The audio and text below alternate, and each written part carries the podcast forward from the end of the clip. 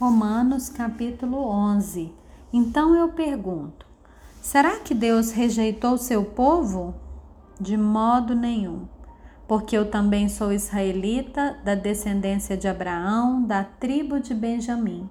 Deus não rejeitou seu povo a quem de antemão conheceu. Ou vocês não sabem o que a Escritura diz a respeito de Elias? Como pediu com insistência diante de Deus contra Israel, dizendo: Senhor, mataram os teus profetas, derrubaram os teus altares, sou o único que sobrou e procuram tirar minha vida. Mas qual foi a resposta divina? Foi esta: Reservei para mim sete mil homens que não dobraram os joelhos diante de Baal. Assim também, nos dias de hoje, sobrevive um remanescente, segundo a eleição da graça.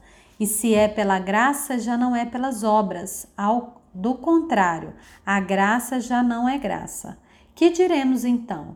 O que Israel buscava, isso não alcançou, mas a eleição conseguiu isso. Os demais foram endurecidos, como está escrito. Deus lhes deu um espírito de profundo sono, olhos para não ver e ouvidos para não ouvir até o dia de hoje.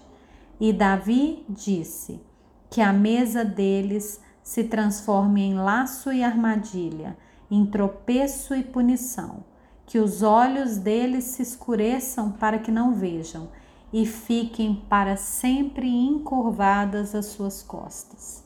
Então eu pergunto: será que eles tropeçaram para que caíssem? De modo nenhum. Mas pela transgressão deles, a salvação chegou aos gentios, para fazer com que os judeus ficassem com ciúmes.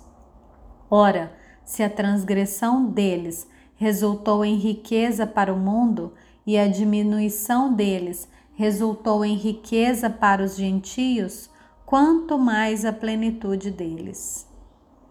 Dirijo-me a vocês que são gentios visto que eu sou apóstolo dos gentios, glorifico o meu ministério, para ver se de algum modo posso fazer com que os do meu povo fiquem com ciúmes e alguns deles se salvem. Porque se o fato deles terem sido rejeitados trouxe reconciliação ao mundo, que será o seu restabelecimento, se não vida dentre os mortos? E se forem santas as primícias da massa, igualmente será santa a sua totalidade. Se for santa a raiz, também os ramos o serão. Se, porém, alguns dos ramos foram quebrados, e você, sendo oliveira brava, foi enxertado no meio deles e se tornou participante da raiz e da seiva da oliveira, não se glorie contra os ramos. Mas se você se gloriar, lembre que não é você que sustenta a raiz, mas é a raiz que sustenta você. Então você dirá: alguns ramos foram quebrados para que eu fosse enxertado. Correto. Eles foram quebrados por causa da incredulidade, mas você continua firme mediante a fé. Não fique orgulhoso, mas tema porque se Deus não poupou os ramos naturais, também não poupará você. Considere, pois, a bondade e a severidade de Deus para com os que caíram. Severidade, mas para com você a bondade de Deus, desde que você permaneça nessa bondade. Do contrário, também você será cortado.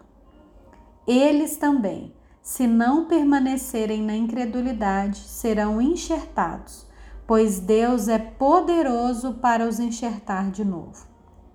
Pois, se você foi cortado daquela que por natureza era uma oliveira brava e contra a natureza foi enxertado numa oliveira boa, quanto mais esses, que são ramos naturais, serão enxertados na sua própria oliveira.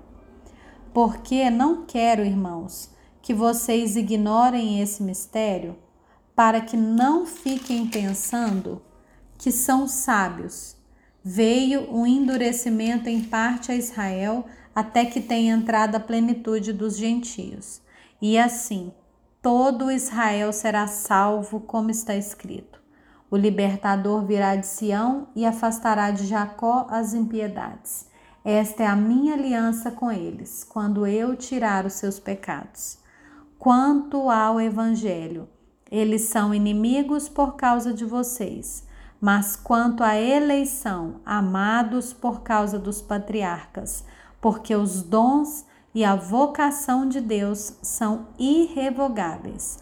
Porque assim como no passado vocês foram desobedientes a Deus, mas agora alcançaram misericórdia à vista da desobediência deles, assim também estes agora foram desobedientes, para que também eles alcancem misericórdia à vista que foi concedida a vocês porque Deus encerrou todos na desobediência, a fim de mostrar a sua misericórdia a todos.